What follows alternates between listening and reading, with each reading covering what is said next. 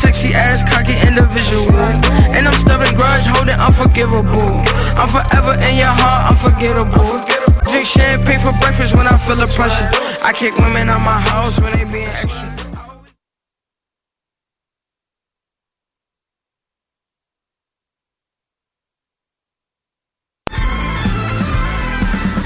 Les apatrides anonymes, c'est Mathieu, Marie-Ève et Simon qui sont avec vous pour discuter immigration, paranoïa sécuritaire et racisme, des actualités locales et internationales, des capsules humoristiques et des coups de gueule, des invités, des reportages, des grands dossiers, un agenda antiraciste et même une minute coloniale. Les apatrides anonymes sur choc.ca, c'est votre antidote contre les discours populistes et la montée de la droite identitaire.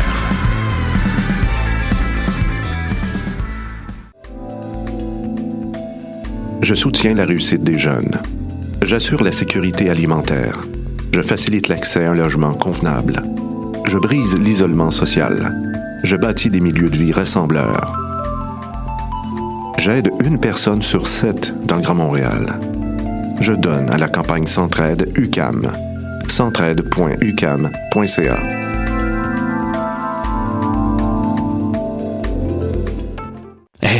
J'ai un plan pour voir et écouter des shows gratuitement toutes les semaines.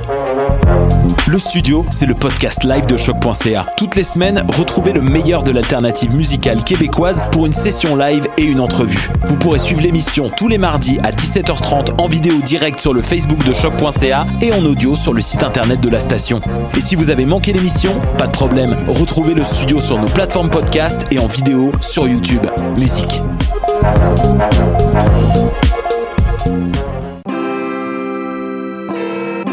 Hip-Hop, c'est ta référence ukamienne en matière de hip-hop, RB, funk house et tout ce qu'il y a autour. Chaque semaine, découvre nouveautés, classiques, entrevues et événements avec moi-même DJ White Sox, ton animateur pour deux heures de bombes sonores. What a day? Et c'est Robert Nelson de À la claire ensemble sur les ondes de choc.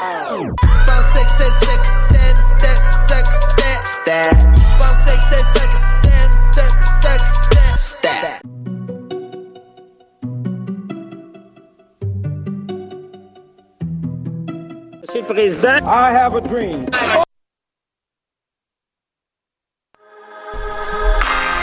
L'actualité ne prend jamais de vacances, ça peut être facile d'en manquer, mais par chance, on est là pour faire un recap.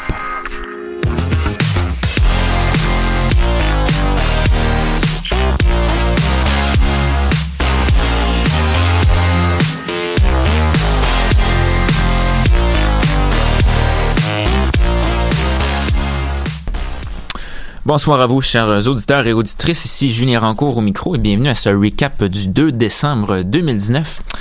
Aujourd'hui en manchette, euh, Tim, pour les Canadiens de Montréal, faut dire que ça va de mal en pis et quand je dis ça, je, pèse mes mots. Euh, ouais, c'est, c'est pas très très positif comme séquence. Je vais vous revenir plus tard là-dessus. Parfait, merci Tim. Et euh, du côté de Laurence, le gouvernement euh, fédéral se retrouve dans l'embarras, mais cette fois-ci, c'est en lien avec euh, les Autochtones. Ben, on sait que tout ce qui touche au fédéral, euh, ça n'a pas tendance à être facile à expliquer, mais là, on tombe dans un imbroglio concernant des indemnisations, des ordonnances la cour, le tribunal des droits de la personne qui se mêle là-dedans. Ça va pas bien, mais je vous explique tout ça tout à l'heure. Parfait, on a bien hâte d'entendre ça. Et on se tourne pour notre première chronique du jour du côté de Louis. Alors, euh, Louis, tu vas nous parler du, chef euh, conservateur Andrew Scheer qui voit son, son leadership contesté depuis la défaite aux dernières élections. Et oui, on pourrait même dire quasiment s'effondrer. Est-ce que les carottes sont cuites pour lui? On va juste revenir un peu dans le passé. L'élection canadienne est terminée depuis plus d'un mois on, s'en souvient tous, les libéraux ont gagné, les conservateurs ont eu le vote populaire, et le bloc est revenu comme un cheveu souverainiste sur la soupe nationale. Et je continue. C'est bon. C'est bon. Et dans ces derniers jours, on peut voir un peu l'épilogue de cette élection alors que le chef du Parti conservateur canadien, Andrew Scheer, pourrait bien voir son équipe et ses rêves de diriger le Canada un jour s'effondrer sous ses pieds. Il semblerait que malgré sa performance assez respectable en octobre, il a quand même perdu la confiance de son parti. Il faut d'abord reconnaître que cette perte de confiance, ben ça s'est pas fait tout seul. Tout d'abord, le fait que la campagne de M. Scheer a été constamment hantée par sa position sur certains enjeux comme l'avortement, le droit de mariage des personnes LGBTQ, ainsi que sa réticence sur, certaines, sur certains problèmes environnementaux. D'un bord, certains jugent que le chef conservateur a trop laissé de côté ses valeurs religieuses et morales, tandis que d'un autre, certains membres plus progressistes ont dénoncé son manque de clarté sur sa, sa position dans ces enjeux. Et ben une autre raison vraiment plus simple est que plusieurs membres croient simplement qu'il ne pourra jamais battre Justin Trudeau dans une élection.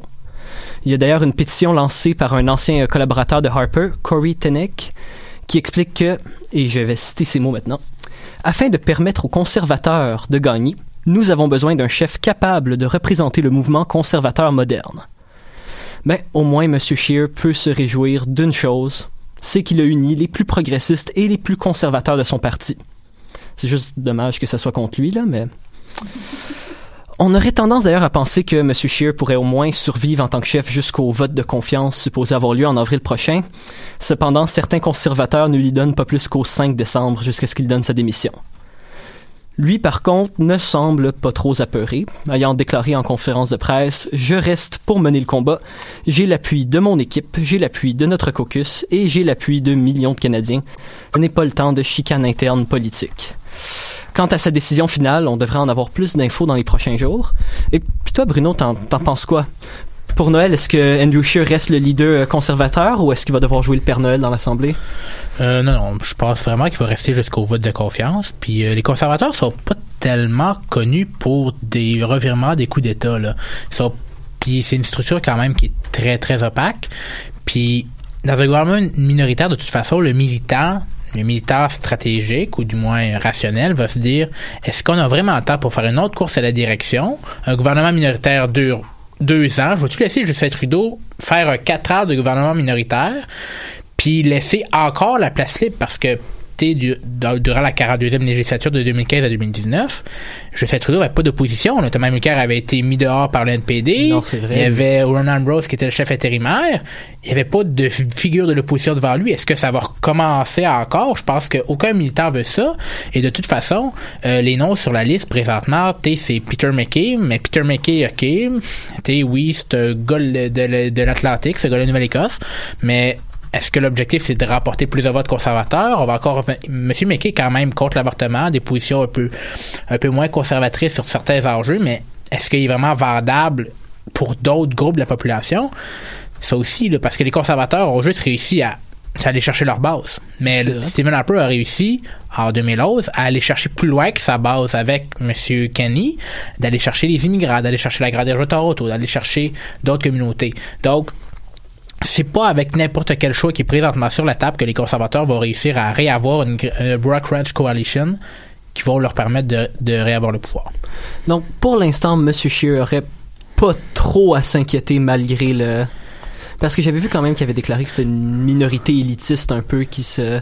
et assez vocale qui se mettait contre lui, mais... Ben, c'est clair que n'importe surtout au Canada là, où que le gouvernement responsable puis cette théorie là que tous les députés doivent doivent suivre la ligne de parti puis doivent la mettre en avant c'est sûr que contester le leadership du chef ça va ça va pas très bien là. Mais tu sais je serais vrai puis je serais vraiment surpris que ça s'en aille sur le plancher des militaires puis les militaires fassent comme ok non on peut pas on peut pas. Mais je serais très très surpris. Alright, ben plus dans les prochains jours. Ben merci beaucoup, Louis. Évidemment, on va suivre la situation d'un œil euh, curieux dans les prochaines semaines, dans les prochains mois, parce que justement, comme tu dis, Andrew Scheer, pour l'instant, ne s'inquiète pas de son poste, alors que d'autres personnes voudraient le mettre à la porte. On poursuit notre segment politique. Au Canada! Merci, monsieur le députant. Politique. Alors, comme vous l'avez bien entendu, on demeure en politique avec euh, Bruno qui nous parle euh, cette semaine des élections qui ont eu lieu la semaine dernière à Hong Kong. Eh bien oui, Julien, parce que chose promise, chose due. Euh, pour ceux qui étaient ici présents au recap la semaine dernière, merci Laurence. C'est-à-dire deux personnes en plus. on est quoi, trois? On Trois. était trois victimes. Hey, on était un trépied, c'était génial. Alors, pour juste rappeler qu'est-ce que j'ai dit la semaine dernière, cher auditeur fidèle de Recap, c'est que j'allais peut-être, possiblement, dans le meilleur des mondes, vous parler du système politique hongkongais. Eh bien, je vais le faire. Eh bien, euh, pour de vrai, vous devrez bêter ça parce qu'un gars à Sciences Po euh, qui tient ses promesses, c'est quand même quelque chose. Car même si ce qui s'est produit il y a plus de 7 jours, bon, à Hong Kong, euh, donc pas vraiment dans les limites du recap, euh, c'est quand même quelque chose qui va changer un peu les plaques tectoniques en Chine. L'impact est loin d'être un revirement complet du paradigme, néanmoins, mais ça peut changer quelques petits éléments. En premier lieu, avant de parler du changement important survenu aux élections locales, je vais vous expliquer le système politique de la péninsule. Hong Kong est le seul endroit en Chine où il est possible d'élire un conseil législatif sans interférence du parti unique, le Parti communiste chinois. Toutefois, selon la constitution hongkongaise, le chef de l'exécutif, rém- réminiscence bien sûr du gouvernement, du gouverneur colonial britannique, est nommé par l'Assemblée populaire de Chine. Autrement dit, par le, Parti communiste chinois, et doit être élu par un comité d'électeurs de Hong Kong, puis confirme un peu sa nomination. C'est là que l'élection de la semaine dernière prend son sens et prend son importance. Parce que l'élection du chef de l'exécutif, de l'exécutif est indirecte comme un peu l'élection du président américain aux États-Unis. C'est donc un comité d'électeurs, des grands électeurs, qui choisissent le chef de l'exécutif. Et dans ce comité-là, il y a une proportion qui vient du conseil législatif, qui lui-même provient des membres qui sont élus au, co- au conseil de ville. Parce que les conseillers qui ont été élus il y a deux semaines, le dimanche, le dimanche d'avant, ce sont des conseillers municipaux qui ont été élus à grande majorité pour les pro-démocrates. Mais tout de même, le, pouvoir de la chef de l'exécutif est assez important. La Constitution, qui est appelée la Basic Law, donne au chef de l'exécutif, nommé par Pékin, faut-il le rappeler, le pouvoir de faire des lois pour le bon ordre, et ce, sans jamais être sujet à des sanctions criminelles. Un peu comme un dictateur omnipotent et jamais, ramené sur terre par la séparation des pouvoirs de Montesquieu. Et par-dessus le marché, euh, ben, la branche lég- législative est loin d'être représentative. Les élus du conseil législatif, où se retrouveront bien sûr certains conseillers districts, sont pas vraiment élus directement par la population. 35 sont choisis par des citoyens, et ce dans 5 circonscriptions. 30 sont élus par un système de functional constituency ou par district opérationnel, traduction libre, et 5 élus provenant des districts régionaux, donc juste 5 provenant des conseillers. Les élus du functional constituency sont élus par des personnes morales, donc des dirigeants d'entreprise ou des représentants, et ou des individus, donc des propriétaires d'entreprise. Dans certains districts, tous les électeurs sont des entrepreneurs. Les entrepreneurs, c'est sûr qu'ils n'ont pas la même vision que n'importe quel kidam. Là, donc, le découpage des circonscriptions et des électeurs euh, bien sûr, les résultats un peu inégaux. Il y a vraiment une inégalité frappante. En réalité, 225 000 électeurs décident pour un peu moins de la moitié de tous les représentants du système électoral. 3% de la population, en guillemets bien sûr, de Hong Kong vote pour 42% de la législature.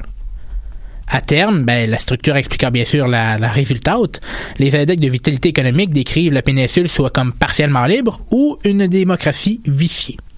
En plus, n'oublions pas que cette démocratie, même viciée, a une date d'expiration, 2047, date de faille du contrat de rétrocession entre la Chine et la puissance coloniale britannique. Néanmoins, le résultat est quand même un tremblement de terre car près de 75% des sièges sont maintenant dans les mains du mouvement pro-démocratie. Même si le mouvement est plus ou moins ordonné, ils sont quand même liés par un élément définitoire assez important. Ils sont tous contre le contrôle de l'État chinois sur Hong Kong. Le taux de scrutin même atteint un taux de participation assez énorme à 71%, comparativement à 47% en 2015. C'est donc plus que camouflet symbolique pour Pékin. C'est un véritable raz-de-marée. Et c'est, peut-être aussi une prochaine source de conflit entre Hong Kong et Pékin, car comme je vous l'ai expliqué précédemment, mais il y a une partie du conseil des grands électeurs qui va choisir la prochaine chef de l'exécutif qui provient des conseillers de district. Donc c'est vraiment un effet de fond qui pourrait amener tout euh, le système hongkongais vers une meilleure démocratie. Toutefois, il y a plusieurs bâtons dans les roues des représentants. Mais rapidement, ben, revenons au Québec où on parle encore de la loi 21. Euh, ben oui, euh, les, euh, les premiers ministres provinciaux sont incapables de pas en parler dans le reste du Canada. Euh, roulement de yeux collectif. De toute façon, euh, même si vous m'apportez 21 bonnes raisons d'aller vivre au Manitoba, euh, j'en trouve juste une. Euh, ben ouais, bof, vraiment y passer, j'en ai pas vraiment. Toutefois, je trouve assez puéril quand même de dire aux autres provinces de ne pas se mêler des décisions du Québec. C'est comme dire ben t'es mon voisin, t'es un voisin éloigné, fait que je gère pas qu'est-ce qui se passe dans ma cour. Bon, oui, mais non. Attendez Gold parce que c'est juste que je vous entends pas, c'est pas important que ça vous me dites. Mais c'est aussi le, le point suivant, c'est que va falloir un peu laisser les gens faire ce qu'ils veulent. Parce que le Parti québécois qui dit que le Manitoba a juste à, attendre ses erreurs de Louis Riel, faut juste se rappeler que la, la, la doyenne de l'humanité était même pas née lors de la paire d'État de Louis Riel. Faudrait comme peut-être tourner la page à un moment donné. Mais bon. Et pour continuer sur ma désespération et ma dépression, ben, l'Arabie Saoudite débute sa président du G20. Et le génocide des Ouïghours au Xinjiang est une fake news pour l'État chinois. Alors rejoignez-moi décembre. Merci beaucoup, euh, Bruno, pour cette chronique politique. Justement, tu parlais bon, du, du Manitoba. C'est vrai que c'est un peu paradoxal qu'ils viennent faire des, des leçons euh, au Québec. On sait, eux, qu'il y avait, il y a quelques mois, de se couper dans le service aux francophones et maintenant, ils essaient de tirer des francophones dans leur propre province. Donc, c'est un dossier, évidemment, qui est à suivre. Au retour, on va parler des Autochtones, mais pour l'instant, on y va en musique.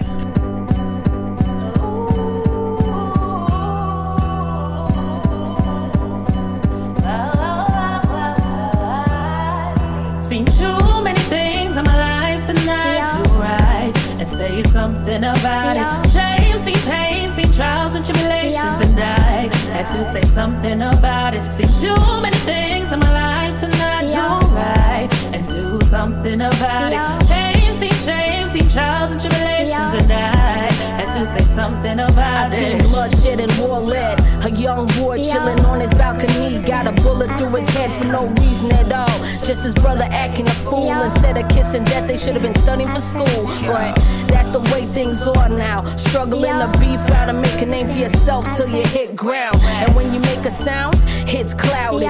Laying in the midst like the dearly departed. Heartache is all that remains for those you left. Pain raining on them since the day of your death, like a cleft lip, separated pain from the agony. Now there's only misery left for your family. Carry me, mama said. At the funeral, her legs gave away. The hurt was too paralytical. How cynical I am for the youths right now. Cause I seen too much and ain't nothing going down. Seen too many things in my life tonight to write and say something about it. Shame, seen pain, seen trials and tribulations, and I had to say something about it. Seen too many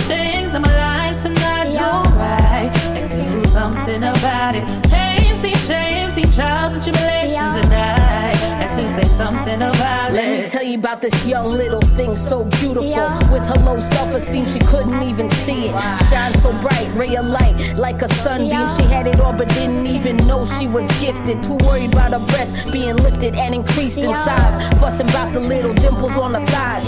Talking about she need a butt augmentation, cause the way her backpack sitting on her ass, she ain't with it, and you know she gon' get it. Spoiled brat, parents give her all in hope she feels good about herself. If she did, she wouldn't need implants in the lips. Media to blame too, as they go straight to the brain to induce you with that mask and birth of false perceptions. Abort the stress, yes, forget the conception. Misled young ladies walking around with bad direction. Fall in a ditch, end up in lethal sections or uh, legal correction. This ain't retrospect, this is a future reference. How cynical I am for the youth right now. Cause I seen too much and ain't nothing going down. How cynical I am for the youth right now. Cause I seen too much and ain't nothing going down.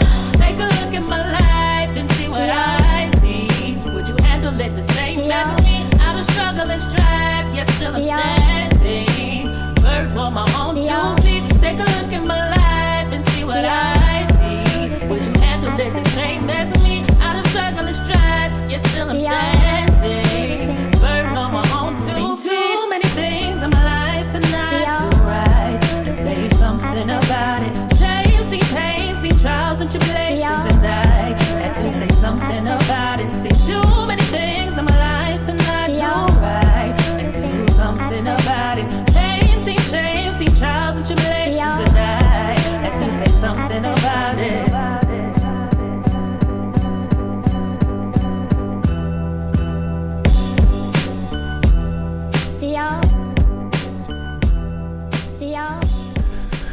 On est de retour au recap, comme on en parlait un peu plus tôt, en manchette. Euh, on y va avec la chronique de Laurence qui va nous parler du gouvernement fédéral qui va devoir offrir une indemnisation aux enfants autochtones. Donc, Laurence, tu as plus de détails pour nous à ce sujet. Ben oui, parce que, like, c'est compliqué ce dossier-là. Euh, honnêtement, euh, beaucoup d'heures de recherche dans tout ça. Je viens tout juste de terminer ma chronique, donc on verra bien ce que ça donne. Mais tout d'abord, bonjour les coquinots et coquinettes qui sont à l'écoute, toujours bien heureuses de retour parmi vous. Je sais que je me répète à chaque ouverture de chronique, mais diantre, j'aime ça, vous saluer et vous signifier tout mon bonheur d'être une fois de plus derrière le micro pour remplir vos oreilles de mes phrases interminables et de mes métaphores douteuses. Parlant de métaphores douteuses, euh, savez-vous c'est quoi la différence entre le DPJ et le gouvernement canadien? Nous ne savons pas. Il y en a pas deux, les, y en a pas les deux vous se voilent les yeux par rapport aux conditions de vie des enfants. Yeah! Bon, on va sauter par-dessus la blague limite que je viens de produire en ondes. Il y a bel et bien une différence entre les deux. C'est-à-dire que la DPJ est cruellement sous-financée et manque de personnel pour bien gérer tous ces dossiers, alors que le gouvernement fédéral choisit sciemment de se voiler la face et de s'obstiner pour amoindrir les traumatismes des enfants autochtones. Là, vous êtes mieux de boucler votre ceinture, de mettre votre cellulaire en mode vibration, enlever vos souliers, reculez-vous un peu dans votre banc, parce que ma tante Laurence vous amène en road trip sur l'autoroute cabossée et jamais rénovée des affaires autochtones. J'espère que vous avez des réserves d'eau et de nourriture parce que je vous avertis, il n'y a pas d'arrêt pipi sur la route, à part si vous écoutez cette émission en version podcast, disponible sur le site de choc.ca. Pendant votre moment salle de bain, on vous juge pas, mais lavez-vous les mains, c'est la saison de la grippe, que faites un effort. Embarquons les amis, ce road trip ne sera pas de tout repos. L'histoire euh, commence en 1534 lorsque notre grand chum Jacques Cartier décide de partir en voyage pour venir explorer l'intérieur du golfe Saint-Laurent à la recherche de métaux précieux. N'étant pas aussi allumé que son homologue en forme de pont, à sa deuxième expédition maritime, Jacques Cartier et son équipage font la rencontre des peuples indigènes qui vivent sur le territoire qu'ils découvrent. Soyez assurés, chers auditeurs, que je viens de mimer d'énormes guillemets autour de mon micro. Vu que ce sont des Français, euh, ben la chicane pogne avec les Iroquois. Ces derniers vont quand même aider les petits navigateurs qui avaient oublié que ça peut être collinement long une traversée de l'Atlantique et qu'ils auraient peut-être dû préparer plus d'humus et de crudité pour le voyage. Fait que là, la petite gang de Français se meurt euh, tranquillement du scorbut et les Autochtones les sauvent pacifiquement en leur rappelant discrètement qu'ils devraient retourner à la maison et ne pas prendre des individus en otage. Clairement, ce que Jacques Cartier a entendu quand les Autochtones lui ont jasé de ça, c'est Ah, c'est bien chill que vous ayez entrepris d'envahir notre territoire. Revenez quand vous voulez, on a d'autres médicaments pour vous. Ah, puis prenez donc une coupe d'otages pendant que vous êtes là. On vous offre des fourrures en plus. Fait que Cartier a décidé de repartir vers l'Europe avec une dizaine d'Autochtones, sûrement enfermés euh, dans les cales du navire La Grande Hermine, en laissant derrière lui des relents d'influenza et de syphilis. Parce que, tu sais, faut toujours remercier les hôtes qui nous ont accueillis dans leur maison, puis on s'entend que le meilleur cadeau d'hôte, petit conseil pour le temps des fêtes, c'est clairement 9-10 maladies qui peuvent décimer des populations entières. Hein? Quelques années plus tard, Jackie choisit de fuir la guerre qui sévit sur le continent et de profiter de l'occasion pour organiser une bonne vieille tentative de colonisation dans le bout de ce qui deviendra la ville de Québec. C'est ainsi qu'a débuté la grande aventure de la Nouvelle-France et des relations avec les peuples autochtones, tout ça sur fond de colonisation et de discrimination assumée. Laisse-moi passer par-dessus quelques centaines d'années. Attendez tout ça. Bon, Samuel de Champlain, traite de fourrure, décimation de territoire, évangélisation forcée sur les tribus, création de conflits entre les peuples à cause de la présence des Blancs, apport de l'alcoolisme dans les maisons longues et les tipis, viol de femmes autochtones parce que les colons trouvent que l'hiver est long, relations hostiles et violentes. Ah, voilà, plus près de notre époque, création des pensionnats autochtones, enlèvement d'enfants, attouchement, agression sexuelle par le personnel enseignant religieux, et nous voilà finalement au 21e siècle. Il aura fallu attendre l'an 2008, après la mort de Jésus-Christ, pour que la tête du gouvernement canadien présente pour la toute première fois des excuses en rapport avec les pensionnats. On peut difficilement se rappeler de bons souvenirs liés à l'ère Harper, mais bon yen, redonnons à Stephen ce qui appartient à Stephen. Finalement, en 2015, le premier ministre euh, libéral Justin Trudeau demande solennellement pardon aux Autochtones du pays. Puis aujourd'hui, toujours sous le régime Instagram de Trudeau, les choses se sont certes améliorées, mais whoopalaï! Avec ce que je vais vous expliquer dans les prochaines minutes, vous remarquerez que le PLC l'a autant échappé avec les enfants autochtones qu'avec la nomination de Stephen Guilbeault au ministère du patrimoine canadien. Fait que là, on est dans le bon millénaire pour que je vous jase d'indemnisation aux enfants autochtones, euh, un sujet, comme je l'ai dit, ma foi, fort complexe et aussi délicat que l'avenir de Claude Julien au sein de la Sainte-Flanelle. En 2007, l'Assemblée des Premières Nations ainsi que la Société de soutien à l'enfance et à la famille des Premières Nations déposent une plainte pour violation des droits de la personne contre Ottawa. Tu sais, quand tu y vas, all-in. Ce que les deux instances reprochent au fédéral, c'est les profondes failles du système de protection de la jeunesse dans les réserves. Elles estiment que ces graves insuffisances dans les formules, les pratiques euh, de financement et les politiques ont causé de lourds préjudices à des enfants et à leurs familles au cours des années. À noter que cette plainte vise un dédommagement pour les enfants des Premières Nations touchés par le système de protection depuis le 1er janvier 2006. Voilà. En 2016, le tribunal des droits de la personne a conclu que les enfants et les familles des Premières Nations qui vivaient dans les réserves et au Yukon sont victimes de discrimination abusive à l'occasion de la fourniture pardon, des services à l'enfance et à la famille par le ministère des Affaires autochtones et du Développement du Nord. On peut se passer un vote pour qu'ils raccourcissent le nom des ministères en passant? Fait que tout ça, ça veut dire que le tribunal a conclu qu'Ottawa n'avait pas assuré la présence de services disponibles pour les enfants dans les réserves en comparé de ceux offerts par les provinces et qu'à cause de cette pénurie de services-là, mais il y a un nombre important d'enfants autochtones qui avaient été retirés de leur famille et placés dans les familles d'accueil. Le tribunal a même mis de l'avant le fait que la pénurie de services a fait en sorte que plus d'enfants auraient grandi dans des familles d'accueil qu'au plus fort de l'époque des pensionnats. Ça, mes amis, c'est lourd. Le 6 septembre dernier, le tribunal a décidé d'accorder le dédommagement maximal autorisé par la loi Bravo Tribunal, c'est-à-dire 40 000 dollars pour chaque enfant enlevé à sa famille faute de services appropriés dans sa communauté. L'indemnité doit aussi être versée à chaque enfant victime de maltraitance en famille d'accueil et à chaque parent slash grand-parent qui a perdu un enfant à cause de la pénurie de services. Fait tout ça, ça rejoint à peu près 54 000 enfants. 54 000 enfants qui ont été sortis de force de leur maison parce que le fédéral n'a pas été assez responsable et a oublié de mettre en place un système fonctionnel pour aider le monde dans les réserves. Fait que tout ça, ça donne lieu à au moins 2 milliards de dollars en indemnisation et encore plus si tous les parents l'obtiennent, naturellement. C'est 2 milliards techniquement pour les enfants et peut-être plus si tout ce qui est autour décide, euh, qui ont ben, choisi d'avoir droit à l'indemnisation. Fait que ça, ça nous amène peut-être à 8 milliards, mettons. Sauf que là, en pleine campagne électorale, je peux vous appeler, on, a eu une campagne électorale euh, à l'automne, Ottawa a décidé de se revirer sur un billet de 100 pièces puis a annoncé qu'il contesterait, contesterait, pardon, la décision du tribunal des droits de la personne en arguant qu'il manquait de temps pour discuter des meilleures manières de compenser les enfants autochtones.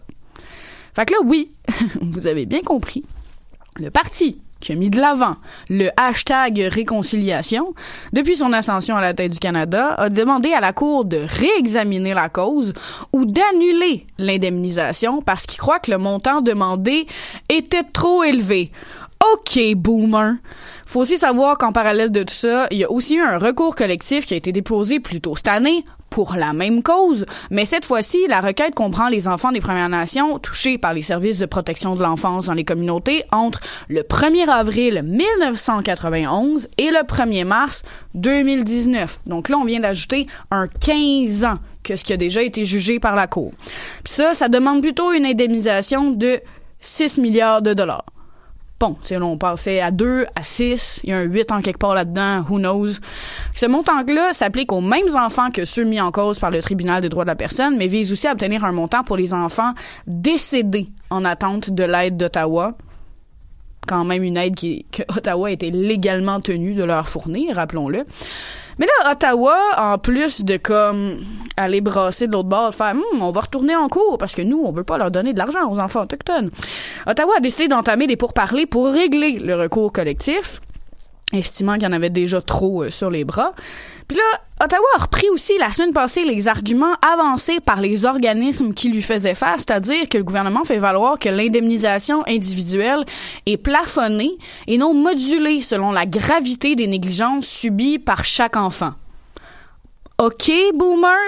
Alors là, ce qu'Ottawa cherche à faire, c'est comme de mettre de côté le jugement du tribunal pour se concentrer sur l'action collective, pour mieux inclure tous ceux qui auraient souffert de leur inconscience au niveau des services à l'enfance, parce que je le rappelle, le recours révise de 91 à 2018, à 2019, pardon, au lieu de 2006 à 2019.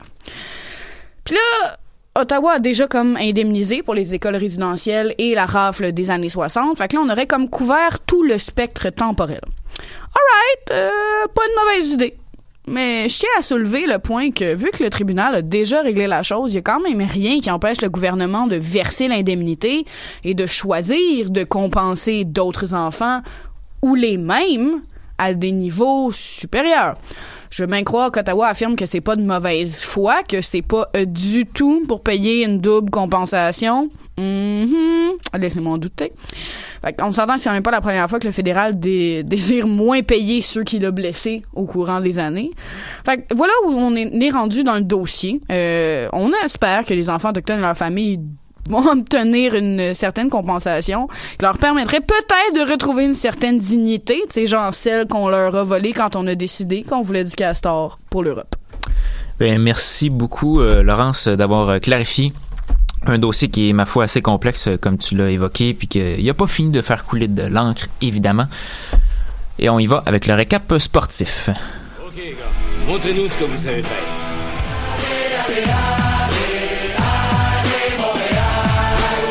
Le tir et le but! We the North. What a night again. Unbelievable feeling.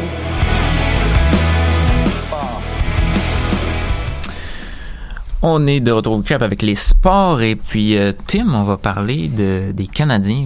Est-ce qu'il Ouais. faudra en parler? Je sais pas trop. euh, ça va tellement pas bien que on sait pas Ben, trop quoi en on, dire. On est à Montréal, on on peut pas passer à côté des Canadiens parce que, ouais, la séquence catastrophique de l'équipe s'est poursuivie la semaine passée.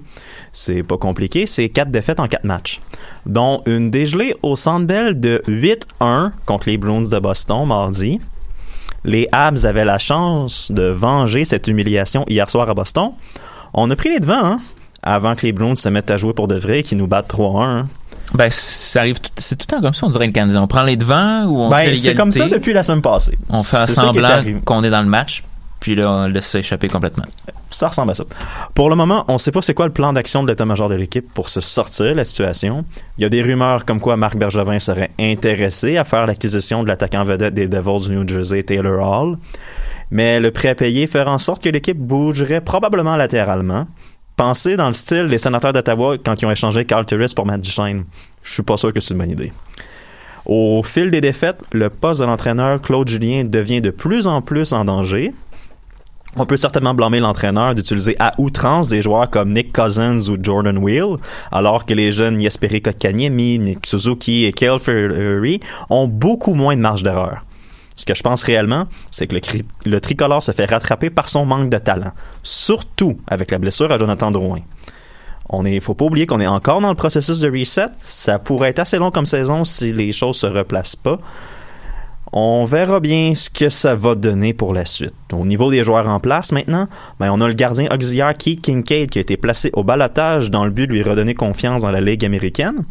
Et avec une certaine surprise, c'est le jeune gardien de 20 ans, Caden Primo, qui fait le chemin inverse vers Montréal, avec un pourcentage d'arrêt de 910, une moyenne de but alloué de 2,58. Euh, c'est quand même intéressant parce que Primo connaît ça de très très très bons moments euh, avec le Rocket de Laval. Donc, euh, est-ce qu'il va garder un match avec le Canadien? On le sait pas. Ben là, il y a un 2 en 2 qui s'en vient cette semaine. Oui, c'est vrai. Contre Islanders, me... Ben, Ah, Islanders, c'est demain. Ouais, excuse-moi, euh, Avalanche. Ensuite, Avalanche, jeudi, les Rangers à New York. Mon- Peut-être que Primo va avoir de l'action, mais bon. Ben, en fait, j'aimerais ça. Ouais, parce ça que si le but, c'est de dire que ah, Price joue trop de matchs, ben, tu rappelles un autre gardien, c'est pour le faire jouer. Là. Enfin, c'est mon avis. Euh, on va noter aussi que l'attaquant Matthew Pekka est lui aussi rappelé par le Canadien. Euh, pour ce qui est des mauvaises nouvelles pour des joueurs en place, on a eu la nouvelle que le défenseur Victor Mété sera absent pour une période minimale de deux semaines à la suite de sa blessure à la cheville subie contre les Flyers samedi dernier. Pour ce qui est des autres sports, on va y aller en rafale. Au soccer, ben, il y avait samedi avait lieu le tirage des groupes pour l'Euro 2020. Puis ce qui a retenu l'attention, c'est qu'on va avoir droit à un véritable groupe de la mort. L'Allemagne, championne du monde en 2014, la France, championne du monde en 2018, et le Portugal, qui sont les champions en titre de l'Euro, vont former le groupe F. Ça promet, et bonne chance au pauvre pays qui va sortir des barrages simplement pour abrutir dans ce groupe de l'enfer. En dernière heure au soccer aussi, on a eu les lauréats pour le Ballon d'Or. C'est Lionel Messi qui a remporté le Ballon d'Or, un sixième en carrière, et Megan Rapinoe a quant à elle conclu sa superbe année en remportant le deuxième Ballon d'Or féminin de l'histoire. Et est-ce que tu es d'accord avec ce choix de ballon d'or pour euh, Messi ou tu pensais que ça aurait été quelqu'un d'autre? Hmm, Comme question. Virgil van Dijk peut-être? euh, Van Dyke aurait probablement été un bon choix. euh, C'était c'était vrai, ça jouait vraiment entre les deux, je pense, cette année. C'était Van Dyke ou Messi, mais bon, je pense que tant que Lionel Messi va être euh, en Europe puis va jouer au plus haut niveau, ça, ça va être lui qui va toujours gagner. Malheureusement, là, pour les autres. Parce Ben, eu- malheureusement pour les autres. Je Je Van- Est-ce qu'il y a quelqu'un qui va connaître une saison à la hauteur de qu'est-ce que Messi- de la constance de Messi? Mais Messi n'a pas gagné la Ligue des Champions l'année passée, ce qu'a fait Van Dyke. Toutefois, c'est le petit bémol à apporter, mais il faut dire que Messi, c'est quand même le meilleur joueur de, Ouais, mais de la planète. C'est ça. C'est pas Van Dyke. euh, euh, euh, euh, en tout cas, ils ont gagné, mais on s'entend que Mohamed Salah, eux, sont moins. Bref, on, on va revenir à ma chronique. Au football de la NFL, les Bengals de Cincinnati ont remporté un premier match cette saison contre les Jets de New York. Vous savez ce que je pense des Jets, donc bravo aux Bengals, même si ça vous complique la vie dans la course au premier show au prochain repêchage. Dans un duel au sommet de la ligue, les Ravens de Baltimore ont battu de justesse les 49ers de San Francisco 20 à 17. Je finis par la NBA où nos champions en titre, les Raptors de Toronto, ont un excellent début de saison. Porté par les 35 points de Pascal Siakam, ils ont gagné un septième match de suite face au Jazz de l'Utah hier par la marque de 130-110. C'est bon pour une fiche de 15 victoires, 4 revers et le troisième rang au classement général. Pour tout le monde qui disait que la perte de Kawhi Leonard allait nuire à l'équipe, euh, on refaites vos devoirs.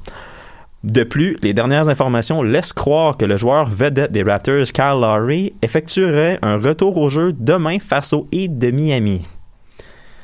Ça promet. C'est tout pour le moment. Je reviens tantôt avec un bilan par équipe de la saison de Formule 1. Écoute, on a bien d'entendre ça, le bilan de Formule 1, et justement, comme tu dis, Lowry qui va revenir, je pense que les Raptors vont être encore plus menaçants, encore plus dominants, eux qui sont déjà deuxièmes dans l'association de l'Est.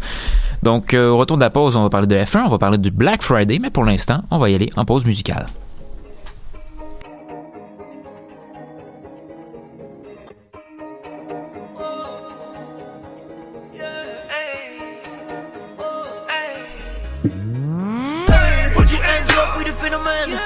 Quatre feuilles sans le phéromone. Très doux, très fort, on est fait de même. On est fait de même, on fait même. Je dis pas l'un dans un pre-roll. Je dis miel sur le payroll. L'un après l'autre, ils nous paieront. Ils nous paieront, ils nous paieront. Si je pars à l'achat, je fais pour la prime. Je tomberai en amour si ça vaut la peine. Ça dit plus grand chose quand j'envoie la rime. Ça à la passe répond à l'appel. Ah que je fais ma job puis je pars après Si je fais la guerre je le fais pour la pêche Avec ladies dans un lit balaquin J'espère les ambiances de salon marocain 40 et 31 ils nous paieront Ils nous paieront Ils nous paieront 50 et 62 ils nous paieront Ils nous paieront Ils nous paieront. 60 et 65 ils nous paieront Ils nous paieront Ils nous paieront 27 29 ils nous paieront Ils nous paieront Ils nous paieront Tous le même but, Casa del Papel, par la même langue, tour de Babel. Seven digits dans le that's enough. On fait que stacker la palette, après on wrap it up. Envoie les appels d'offres directement sa boîte vocale, laisse ton message après le beat, on fait les moves, on fait les bails, support ton équipe, rap local, on leur montre qu'on est pas sur retard. L'argent pas des arbres, bref le concret comme à composter, le béton est pas compostable, on compose avec ce qu'on possède. Hey, hey, hey. Mais faut d'idées, je suis stock à 40k, mais fuck it, je me dis que t'es fort. Many, many men seront jamais héritiers. Tu peux faire ce qu'il faut si tu y tiens. On fait, on fait les fiers que du véri véritable. Y'a que sur Instagram que t'es véri vérifié. J'ai de l'appétit pour mes légumes. Que je mets de la vie dans mes cellules. Un jour ils vont nous payer en palette pure. Je vais regagner le pain, j'ai mis le beurre sur. Dur du perron, je check en bas ça grouille, ça va vite. Moi je suis calme et le monde court. Yeah, yeah. Bois de l'eau, bois de l'eau. Pour le corps c'est légal. Gatorade bleu. J'enlève ma part de palette que d'économe. Pour l'instant c'est bien correct. On commence à s'y connaître. On n'est pas venu sur l'île, mais c'est Mykonos. C'est là pour la musique et la douce. Watch mon commit. No crime dog, it ain't no time à pas maintenant. Non, non, très très vraiment très très fort. Mais il va falloir que t'envoies le virement. Maintenant c'est le cas, c'est le cas, s'il te plaît, minimum. C'est le salaire d'un gars, c'est le pain sur la table ou le tal. Et t'as quitté que back comme un drac ou le hallelujah. Moi j'ai trouvé la moula. L'amalgame a tous les talents de briser les remports comme Radulov. Vous chassez les cartes comme des Sakura, le crédit instable comme le naturel. Yeah, yeah, yeah, yeah. Un jour ils nous paieront. Yeah, yeah, yeah, yeah, J'écoutais James Brown, le track Payback. Coupure de son puis playback. What do we have to pay for the record and the sample fee? Dip, back up, back, we bend knees to the bank. Tu veux payer son bag, payer son pic pour fumer son tank. Lux à 30 piastres pour que j'ai fumé le fringue, j'ai des bigues, j'ai des furries, j'ai le clic. J'ai le perk maintenant, je veux le pic, pas de pomme, mais le pomme, pomme, le mousseux dans notre pain. Tous des bons joueurs dans la bonne période. On veut rien savoir de ce que de notre père off. Quand faut très très fort, est comme il dirait non, non, y'en a pas de day off. Oh yeah, yeah, yeah, non, non, non, non, non, y'en a pas de day off. Tu dis oui, je dis non, non, y'en a pas de day off. 40 et 31, ils nous paieront, ils nous paieront, ils nous paieront. 52, 62, ils nous paieront, ils nous paieront, ils nous paieront. 70, 65, ils nous paieront, ils nous paieront, ils nous paieront. 27, 29, ils nous paieront, ils nous paieront, ils nous paieront.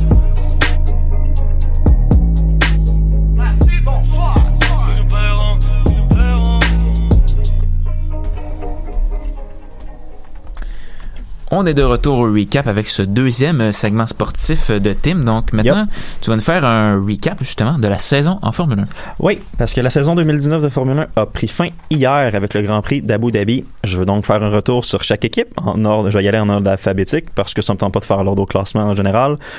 Puis disons que c'est pas tout le monde qui a la même charge de travail dans l'entre-saison. On va commencer avec Alfa Romeo, une saison assez moyenne pour l'équipe italienne. Kimi Raikkonen a bien profité de la première moitié de la saison où l'équipe était compétitive. Antonio Giovinazzi a mis un peu plus de temps à s'adapter lors de sa première saison complète en F1, mais malheureusement pour lui, lorsqu'il s'est mis à suivre son coéquipier avec plus de régularité, la voiture ne performait plus vraiment face aux autres équipes des milieux de peloton. On verra pour l'an prochain. Pour ce qui est de Ferrari maintenant, ben c'est l'équipe qui perfectionne année après année l'art de se tirer dans le pied. La voiture avait un certain potentiel sur un tour. On le voit avec Charles Leclerc qui a eu le plus de pole position cette année avec 7. Mais le rythme de course n'était pas vraiment à la hauteur. Ça, c'est sans compter les décisions discutables des stratégistes, les erreurs coûteuses de Sébastien Vettel et les fois où les deux pilotes se sont nuits. Je pense au Brésil où ils se sont carrément rentrés dedans. Avec un peu plus de compétences, on ferait probablement la vie plus dure à notre rival allemand. Je dis ça, je dis rien. Pour Haas maintenant, ouch. Kevin Magnussen et Romain Grosjean avaient parfois un rythme intéressant en qualif, avant de couler comme des briques durant les courses. Parfois même les Williams s'approchaient d'eux. On efface et on recommence pour l'an prochain. McLaren maintenant, ben c'est la saison de la renaissance pour McLaren après avoir été dans les bas fonds du classement lors des dernières saisons. La quatrième place chez les constructeurs prouve que le travail effectué par l'équipe de Woking était phénoménal. Ce qui a aidé, des pilotes très solides. Carlos Sainz a été récompensé par son premier podium en carrière au Brésil et Lando Norris a une belle saison recrue. Si la tendance se maintient avec le budget que l'équipe a, McLaren pourrait chauffer les trois ténors avant longtemps. Mercedes maintenant, j'ai juste deux mots à dire. Trop facile. Hamilton a été carrément impérial avec son pilotage et la voiture était encore cette saison la meilleure la plupart des fins de semaine de course. En plus, Valtteri Bottas a connu une belle saison lui aussi, parce que si l'an passé on pouvait douter de sa place dans l'équipe, il a fait taire ses détracteurs cette saison avec quatre victoires. Pour ce qui est de Racing Point, ben, les déboires financiers de l'équipe de l'an dernier ont affecté la saison 2019 de l'équipe, tant au niveau du début de la saison et du développement en cours de saison. Au moins, Sergio Perez a été fidèle à lui-même, c'est-à-dire très très solide. Notre Canadien Lance Stroll, ouais, ok. Ça n'a pas été facile, hein, comme saison. Ben, écoute, euh, sa deuxième moitié de saison n'a pas été très très bonne, je vais être ça, honnête. ça partait bien, À puis partir- après ça, en fait, il est retourné il a connu trop un, souvent, ça a été euh. correct. En Allemagne, il a été excellent avec sa stratégie. À partir de l'Allemagne, c'est comme il a dit, bon, j'ai fait ma job, puis ça s'est écroulé. Il a plus rien fait de la saison. Ça donnait vraiment une impression de quota, comme s'il avait vraiment laissé la place à d'autres. Ben ouais, c'est un peu ça. Il a carrément pas été capable de suivre le rythme de Perez en deuxième moitié de saison. Puis honnêtement, la saison prochaine, si ça s'améliore pas, même être le fils du propriétaire pourrait pas être suffisant pour garder un volant en F1. Je suis tout à fait d'accord. Pour ce qui est de Red Bull, ben c'est l'équipe de pointe à une seule voiture. Ça se comprend parce que Max Verstappen est à mon avis le pilote le plus proche de Lewis Hamilton au niveau du talent. Il l'a prouvé avec la destruction complète et totale de ses coéquipiers, que ce soit Pierre Gasly ou Alex Albon. Par contre, est-ce que c'est une excuse pour bâtir une voiture qui convient uniquement au, pilotage du prodige néerlandais? Eh, je suis pas sûr. Pour ce C'est qui est- vraiment mettre tous ses œufs dans le même panier, en fait. C'est ce que je pense. Pour ce qui est de Renault, ben honnêtement, c'est embarrassant pour une écurie d'usine. Elle s'est encore fait battre sèchement par une équipe qui achète son moteur, malgré le fait qu'on comptait sur Daniel Ricciardo et Nico Hülkenberg. C'est à se demander ce qu'ils font dans le département de l'ingénierie. Ben, au moins, les moteurs se sont avérés plus fiables qu'en début de saison. C'est une bonne nouvelle. Pour Toro Rosso, ben, c'est tout ou rien. Daniel Kvyat en Allemagne, Pierre Gasly au Brésil lors de son retour avec l'équipe ont obtenu des podiums lors de courses folles. À part ça, ben, les performances de l'équipe étaient aléatoires, voire un peu décevantes. Bon, ok, on crachera pas sur une sixième place au classement des équipes, mais un peu plus de constance, ça serait apprécié. Et pour terminer, avec Williams, ben honnêtement, ils peuvent pas faire pire. Honnêtement, ils ont réussi à être un plus gros shit show que les McLaren avec les moteurs Honda dans les saisons passées. Faut le faire. La recrue George Russell a atomisé le revenant Robert Kubica, mais si c'est dernier que la chance de marquer le seul point de l'équipe, et que le plus gros secret de Polichinelle du paddock, c'était que les deux pilotes n'étaient pas traités de manière égale au niveau des pièces et des développements de la voiture. Ouais, Kubica part, en plus, si je me Oui, trompe pas. Kubica part Ouais. Pour un pilote payant que je vais revenir, Nicolas Latifi, un Canadien. Si vous, si les gens pensaient que Lance Stroll avait sa place juste à cause de l'argent puis qu'il avait pas le talent, regardez Latifi l'an prochain, ça sera pas beau à voir. Vivement 2020. Ben, c'est exactement ce que j'allais te dire. Euh, T'en as parlé à la fin, mais j'allais justement aborder le fait que, que Latifi, ça va être le deuxième pilote canadien qui allait entrer en F1 l'année prochaine. On a bien hâte de voir qu'est-ce que ça va donner, justement. Euh, honnêtement, j'ai pas confiance. La saison, je vais revenir. c'est- il était en F2 l'année cette année. Il a pas gagné. Il a perdu contre Nick Qui s'en va en Formule électrique. Puis en 2018, les recrues de cette année en F1, Alex Albon dans la même équipe, puis dans des équipes équivalentes, George Russell puis Lando Norris l'ont fait passer pour un imbécile. Bon, ben, c'est tout ce que j'ai à dire. euh, ça met la table pour la prochaine saison de F1. On a bien hâte de voir euh, ce que ça va nous réserver. En même temps, il reste pas une dernière course euh, Non. de F2? Euh, non, F2 c'est terminé. C'est la même fin de semaine. Ok, Là, ce qu'il y c'est a- ça, ça s'est terminé en fin de Ça- semaine. tout se termine en fin de semaine. En fait, là, ce qu'il y a cette semaine, je pense que ça commence demain ou mercredi pour une bonne partie de la semaine, encore à Abu Dhabi. C'est des tests de pneus pour la Mm. saison prochaine, des tests de développement. C'est pas mal ça qu'il y a dans la F1. Parfait, Tim. Ça fait vraiment bien le tour de la question. Merci beaucoup. Donc, on y va maintenant avec notre segment, segment économie. de la coalition Avenir Québec, pas de baisse d'impôts. Billions and billions and... Coût d'intérêt, d'emprunt, de faire de l'argent avec l'argent des autres. Pénurie de main-d'œuvre en restauration. 520 millions de dollars. Oui, j'ai intérêt que je veux, c'est le capital. Prêt d'urgence pour Capital Média qui est au bord de la faillite. So far, Donald Trump has not made his tax returns or summaries of them public. Économie, en as-tu vraiment besoin?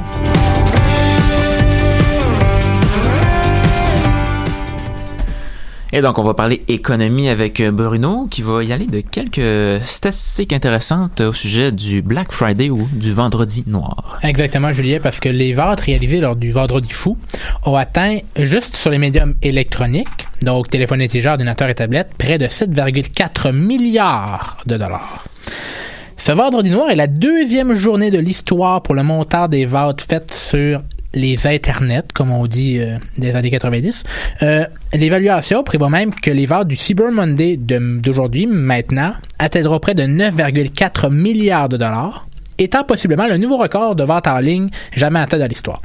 Selon Adobe, euh, qui compile les données, je, je sais pas pourquoi, mais c'est pas grave. La demande est importante pour les joueurs de la Reine des Neiges cette année. Pour être allé le voir, je comprends. Oh, merci.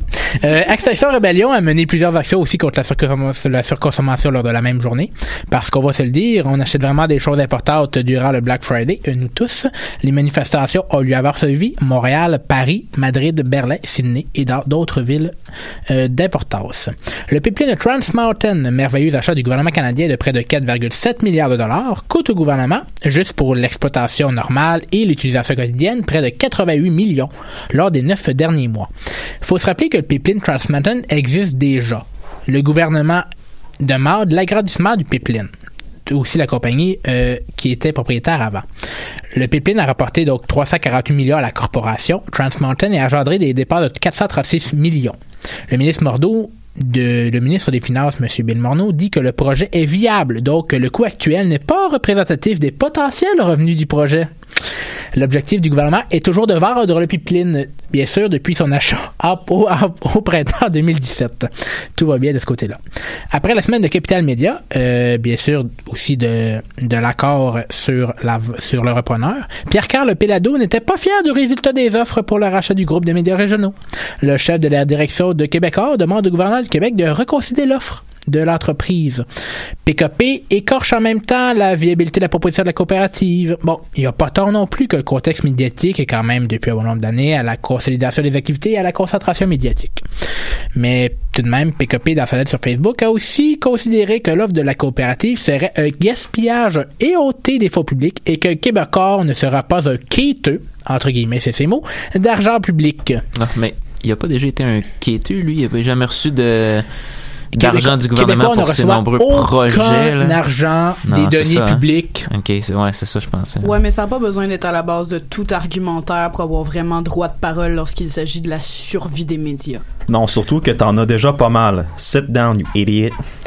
Aussi, la dernière fois que PKP s'est dit sauveur de quelque chose, il a perdu son poste, son mariage, la plus grande créatrice de contenu de son entreprise et est retourné comme chef de Québécois. On parlera pas, bien sûr, de son moment comme chef du PQ. J'adore ta destruction, mon ami. Alors, l'ex-greffier du Conseil privé du Canada, Michael Wernick, le plus haut fonctionnaire du pays, du pays édicte- a édicté lors d'une conférence qu'il a donnée devant un groupe de réflexion canadien que les droits fonciers des Autochtones ralentissent la croissance de l'économie de l'Ouest canadien.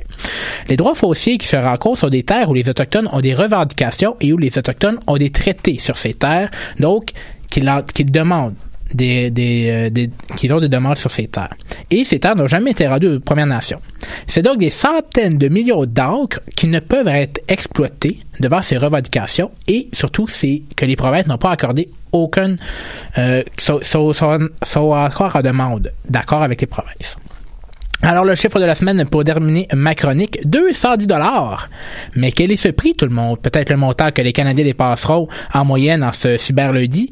Eh bien non, c'est le prix que devra atteindre la taxe carbone du gouvernement fédéral d'ici 2030 pour que le Canada atteigne ses objectifs de la COP 21 à Paris en 2015. Ce prix pour la tonne à près de 210 dollars équivaut à 40 cents de plus par litre d'essence comparativement au prix d'aujourd'hui. Cette proposition émane de la Commission de l'éco-fiscalité du Canada, composée d'anciens ministres et d'experts, dont l'ancien premier ministre et ministre des Finances du Canada, Paul Martin, et de l'ancien premier ministre, Jean Charest. Le directeur parlementaire du budget, lui, a évalué qu'un prix de 102 la tonne sera sera correct pour atteindre les cibles canadiennes en 2030. Bon, petit écart, mais bon, que voulez-vous, des calculs et des calculs et des calculs, des algorithmes, des... euh, je suis plus capable. Merci beaucoup, Bruno. On va t'épargner ses souffrances. Euh, on y va avec euh, la pause musicale et au retour, ça va être le segment discussion.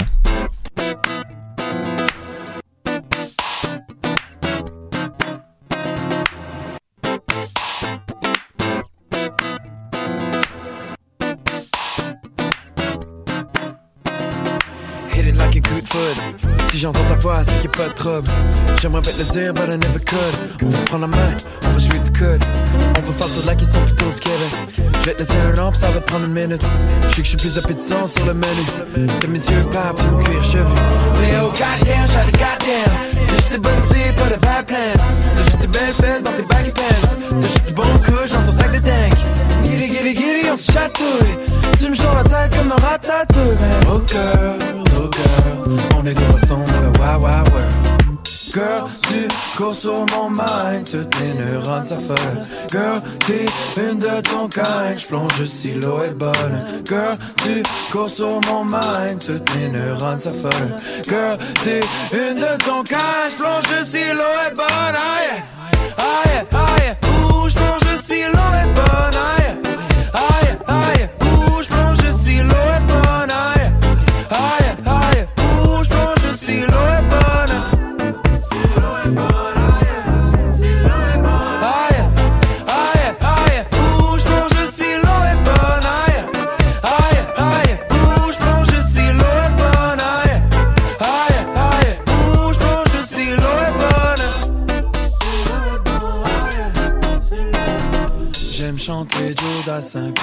sur ta paire de seins. Ma rose a besoin d'un dessin, mon cœur a besoin d'un médecin. Oh my, oh my, je sais que tu rougis quand je fais des hommages. Tu mérites toutes les fleurs et les honneurs. Alors si t'acceptes ce bouquet, c'est dommage. Oh girl, oh girl, l'eau du ruisseau est peur. On est de retour au recap pour notre dernier segment de discussion. On va parler euh, sport. On va parler justement du cas de, Bill Peters, euh, l'ancien entraîneur des Flames de Calgary. Il faut dire que c'est un cas qui a fait couler énormément d'encre dans les derniers jours, dans la dernière semaine, pour ses propos racistes qu'il a proférés à l'endroit d'un de ses joueurs il y a de cela quelques années. Il a donc remis sa démission la semaine dernière. Et ça remet en perspective beaucoup de choses dans le milieu du sport, notamment la, l'intimidation verbale, l'intimidation psychologique, même physique, et aussi le racisme dans le sport, que ce soit au hockey ou dans n'importe quel autre sport à travers le monde. Donc j'aimerais savoir un peu vos, impressions sur ce, sur ce cas-là et sur le racisme dans le sport. Mais moi, il faudrait rappeler que pour Bill Peters, c'est quand même un enjeu qui n'a pas de date, qui n'a pas de date d'expiration. C'est un joueur au niveau qui, qui, était dans la Ligue américaine, quand Exact. lui était coach de la Ligue américaine. Bon, il y a eu, d'autres révélations par la suite, mais c'est quand même aujourd'hui une phase qui est pas qui a pas de date de péremption. Tu le fais une fois, t'es mauvais, t'es pas mauvais, mais t'es t'as fait une mauvaise action pour la pour une bonne durée de temps là. Ouais, ça te suit jusqu'à temps que quelqu'un, dans le fond, te, te dénonce. Ouais, ben c'est ça. T'as pas les culottes baissées, mais je, je trouve quand même surprenant qu'au hockey, la, re- la relation de racisme soit entre le coach puis le joueur. Au football, ça soit à l'intérieur de l'équipe même. Au soccer, ça soit entre le joueur et les fans. Exact.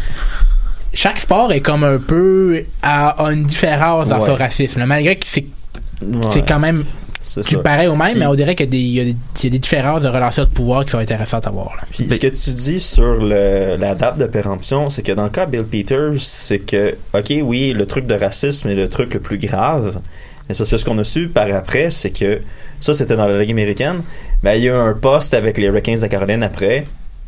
C'était pas un ange non plus. On a eu plusieurs joueurs qui ont condamné ces agissements derrière le banc. C'était pas du racisme, mais c'était carrément de l'abus de pouvoir. Ouais, puis c'était de la, la violence Puis, verbale. On n'a pas trop compris avec les Flames, mais d'après moi, c'est pas juste les performances sportives qui ont fait qu'il a été forcé de donner sa démission. D'après moi, c'était pas un enfant de cœur avec les Flames non plus. Là.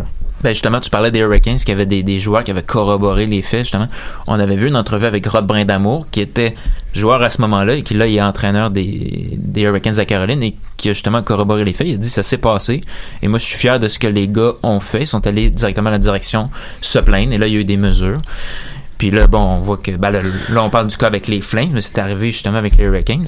Mais on parlait un peu plus tôt aussi que le racisme, comme tu disais Bruno, c'est pas juste, par exemple, d'un coach à son joueur, ça peut être des partisans à son joueur, et ça, on le voit surtout en Europe. Et il y a un cas justement qui a sorti dans les médias il y a pas très longtemps, celui de Mario Ba- Balotelli, Oh, qui joue en. Serie A italienne avec l'équipe de Brescia. Et ça, en Italie, c'est chronique depuis des années, même depuis plus longtemps les partisans qui font des, des chants racistes aux joueurs, mais ce qui est le plus aberrant là-dedans, c'est pas juste ça, c'est le fait que même le propriétaire de l'équipe, le coach de l'équipe, Local. nie- va nier ça et va prendre la défense des partisans adverses qui ont été racistes. Et ça, c'est arrivé dans le cas de Balotelli. Ouais, et même de Lukaku aussi.